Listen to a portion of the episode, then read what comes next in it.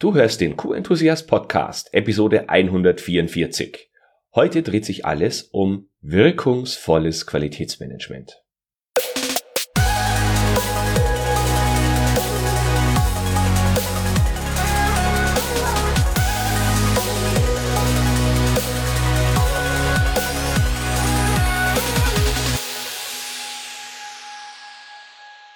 Ein enthusiastisches Hallo und willkommen zu einer neuen Podcast-Episode. Ich bin Florian Frankl und dies ist der Podcast mit der QM-Umsetzungsgarantie. Wirkungsvolles Qualitätsmanagement. Normalerweise nutze ich den Begriff wirksam, aber heute geht es auch um etwas anderes. In dieser Episode möchte ich nämlich darüber sprechen, wie wir als Qualitätsmanagerin und Qualitätsmanager auf andere Menschen wirken und was das mit der Wirksamkeit dessen, was wir erreichen wollen, zu tun hat. Die Art und Weise, wie wir sprechen und was wir sagen und wie wir dadurch bei unserem Gegenüber ankommen, kann entscheidend dafür sein, welche Wirkung wir mit dem erzielen, was wir eigentlich ausdrücken möchten. Und ein großer Teil der Arbeit im Qualitätsmanagement ist einfach die Kommunikation. Jetzt nähern wir uns langsam dem an, worum es in dieser Episode gehen soll. Ich gebe dir mal zwei extreme Beispiele.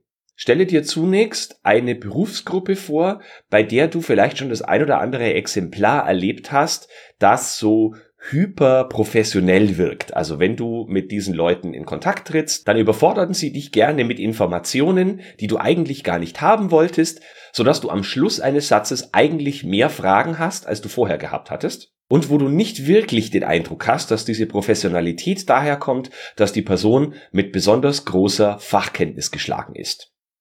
Welche Berufsgruppe kommt dir jetzt als erstes in den Sinn?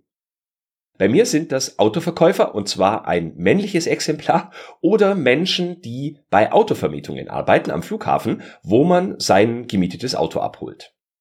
Das sind Menschen, die geben mir so viel Information auf eine Frage, die ich eigentlich gar nicht haben wollte und auch nicht brauche und wo mich die Antworten mehr verwirren, als dass sie mir helfen.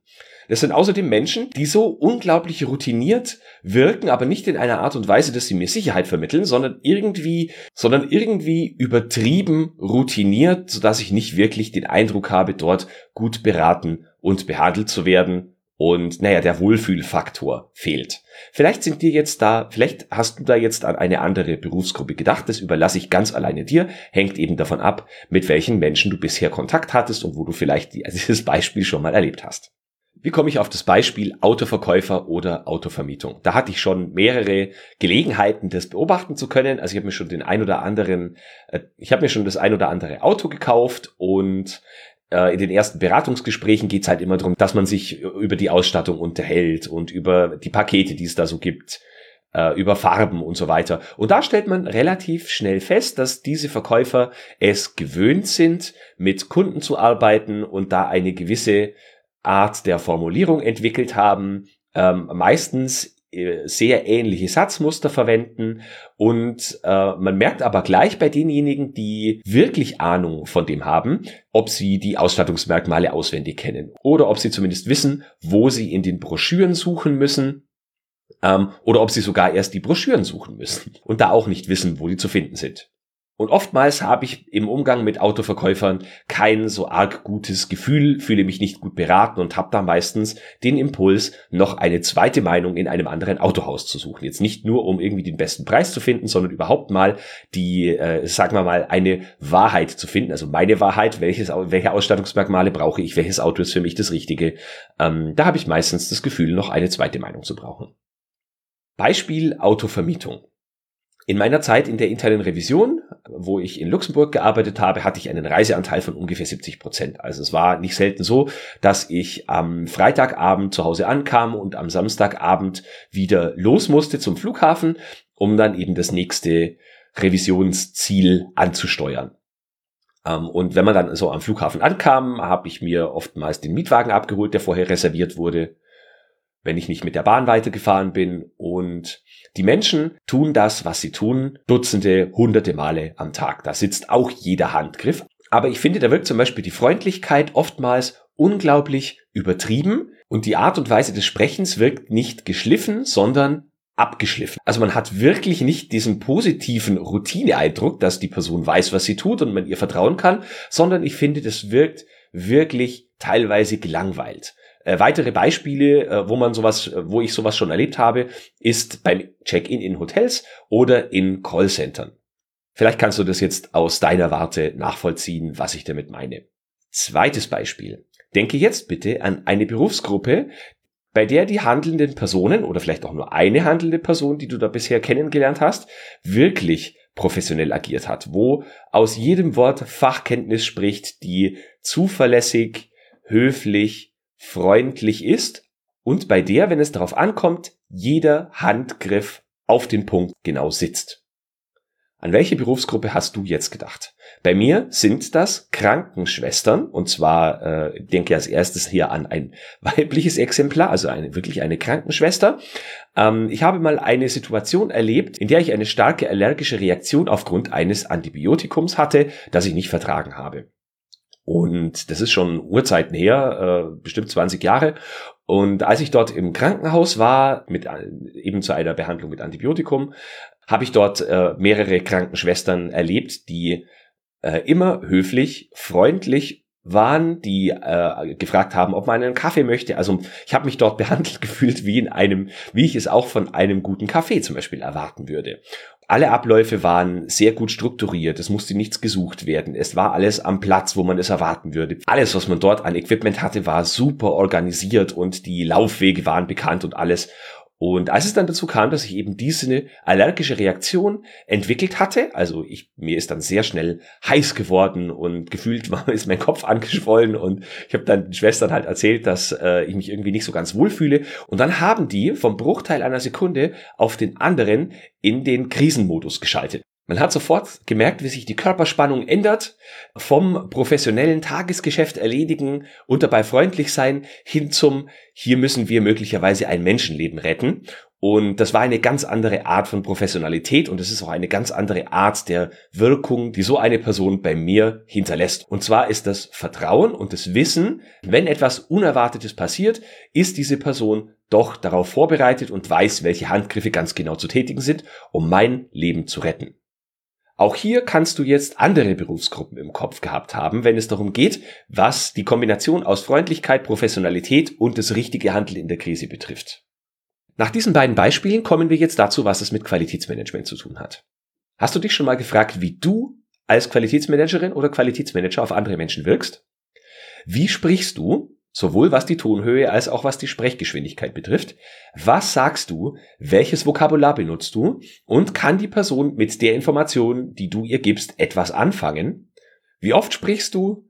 Wann sprichst du? All das vermittelt anderen Menschen einen Eindruck von dir. Je jünger dieser Eindruck ist, umso prägender sind die Wörter und Sätze, die du sagst und wie du sie sagst. Jetzt besteht ein Großteil der Arbeit im Qualitätsmanagement in Kommunikation. Zum Beispiel in Audits, wenn du auditierst oder wenn du auditiert wirst. Oder im Krisenfall. Ihr habt eine Krise zu bewältigen, du informierst zum Beispiel die Geschäftsleitung oder berufst den Krisenstab ein. Äh, wie wirkst du da? Du hast einen Umgang mit Kunden. Du hast einen Umgang mit großen Kunden, vor denen du Respekt hast, weil sie einen Großteil des Umsatzes erwirtschaften. Oder mit den kleinen, eher nervigen Kunden, die gefühlt noch höhere Anforderungen haben als die großen. Du sprichst mit Kollegen oder mit der Geschäftsführung. Wie wirkt deine Kommunikation auf diese Personen? Wirkst du abgeklärt? Wirkst du professionell? Bleibst du auch in angespannten Zeiten freundlich? Ändert sich die Art und Weise, wie du kommunizierst in den unterschiedlichen Situationen? Oder spürt man immer deine Persönlichkeit, auch wenn der Puls mal ein bisschen nach oben geht?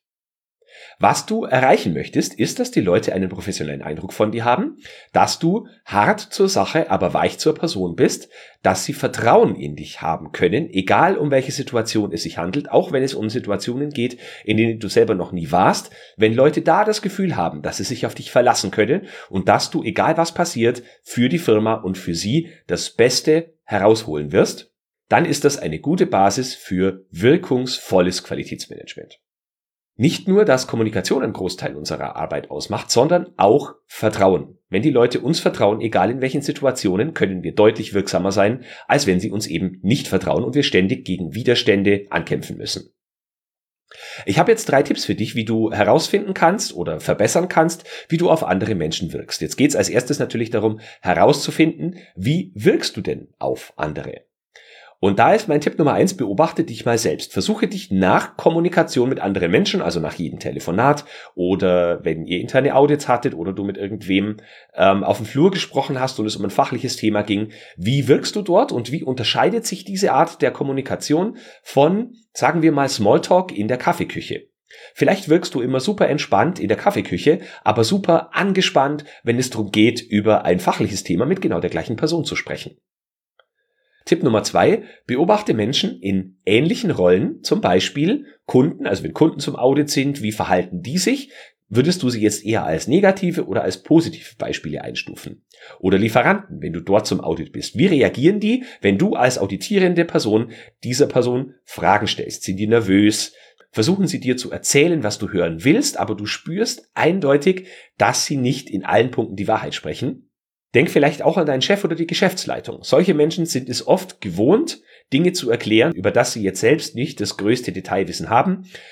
Beobachte das mal ganz genau und versuche davon abzuleiten, was du möglicherweise anders machen kannst, um die Wirkung nach außen zu vermitteln, die du vermitteln möchtest. Und der Tipp Nummer drei, frag andere Menschen, wie du in bestimmten Situationen wirkst. Zum Beispiel in Präsentationen. Oftmals ist es so, dass wir den Eindruck haben, sehr nervös zu wirken. Andere Menschen spüren diese Nervosität in der Kommunikation aber nicht. Also es muss nicht zwingend sein, dass es jetzt einen Unterschied gibt zwischen dem, wie du wirken möchtest und dem, wie du tatsächlich wirkst. Du solltest in jedem Fall aber abgleichen, ob dein Eindruck mit dem übereinstimmt, wie du auf andere Menschen wirkst. Natürlich kann das sehr unterschiedlich sein, deswegen reicht es wahrscheinlich nicht, wenn du nur eine Person fragst, sondern du musst schon mehrere Personen fragen, um da so einen repräsentativen Durchschnitt zu bekommen. Ich habe zuletzt noch ein praktisches Beispiel, das mir sehr häufig begegnet, wo man sofort feststellen kann, dass die Art der Wirkung, die wir auf andere haben, einen großen Ausschlag geben kann. Und das sind Audits, nämlich wenn Kunden oder ähm, Zertifizierungsauditorinnen oder Auditoren zu uns kommen, da stellen sie uns Fragen und schon alleine die Art und Weise, wie wir die Frage beantworten, ohne den fachlichen Hintergrund der Antwort ähm, jetzt zu berücksichtigen, sagt einiges darüber aus, als wie vertrauenswürdig wir wahrgenommen werden. Zögern wir zum Beispiel zu lange vor einer Antwort, weil wir die Antwort nicht wissen oder weil wir erstmal eine Zeit lang brauchen, um zu erkunden, was bezweckt die fragende Person überhaupt mit der Frage, dann drückt das Unsicherheit aus. Man unterstellt sofort, dass wir vor dem, was die Person fragt, keine Ahnung haben und äh, man unterstellt nicht als erstes, dass wir vielleicht über die Frage nachdenken müssen, sondern es strahlt sofort Unsicherheit aus. Wenn wir das Ganze dann noch garnieren mit einem Ähm, um noch mehr Zeit zu bekommen, dann kann das als ein sehr schlechtes Signal und wenig vertrauenswürdig aufgefasst werden. Wirken wir dagegen zu hektisch, beantworten die Frage zwar relativ schnell, aber sehr abgehackt, geben nur wenig Informationen mit und äh, versuchen so schnell wie möglich zum nächsten Thema zu kommen, dann strahlt das auch Unsicherheit aus. Und zwar Unsicherheit in der Art, dass man unterstellen könnte, dass wir etwas zu verbergen haben. Wir wissen ganz genau, wovon wir sprechen, aber wir haben etwas im Hintergrund zu verbergen, Leichen im Keller, die die auditierende Person nicht sehen soll. Das waren jetzt so zwei Beispiele aus dem Audit-Alltag, wo wir mit unserer Wirkung bei unserem Gegenüber Vertrauen aufbauen können, was dann dem Fortgang des Audits zugutekommt und auch eben diesem Vertrauensaufbau, den wir im Qualitätsmanagement überall benötigen. Ob wir mit Kunden oder mit Lieferanten, mit Zertifizierungsauditoren oder mit internen Mitarbeiterinnen und Mitarbeitern zu tun haben. Je professioneller, strukturierter, abgeklärter, positiv, in positiver Art und Weise und vertrauenswürdiger wir wirken, desto besser. Wir sollten aber nichts vorspielen, was tatsächlich nicht da ist. Ich spreche jetzt hier mit Menschen, die wissen, wovon sie reden, die fachlich Ahnung haben, die viel Erfahrung mit sich bringen. Und wir wollen diese Erfahrung, die wir haben, auch in unsere Wirkung nach außen bringen. Und darum geht's in dieser Folge und nicht darum, dass wir etwas vorspielen, was eigentlich nicht in uns ist. Wenn wir unsicher sind, dürfen wir das zeigen. Wenn wir etwas nicht wissen, dürfen wir das sagen. Aber wenn wir doch fachliches Wissen haben und über viel Erfahrung verfügen, dann sollen andere Menschen das auch spüren. Soweit zum heutigen Thema wirkungsvolles Qualitätsmanagement. Beobachte mal in nächster Zeit, wie du auf andere wirkst und ob das die Art und Weise ist, wie du auf andere Menschen wirken möchtest und womit du deine Ziele am besten erreichst. Ich wünsche dir viel Spaß bei der Umsetzung, schicke dir enthusiastische Grüße und denke immer daran, Qualität braucht kluge Köpfe. So wie dich.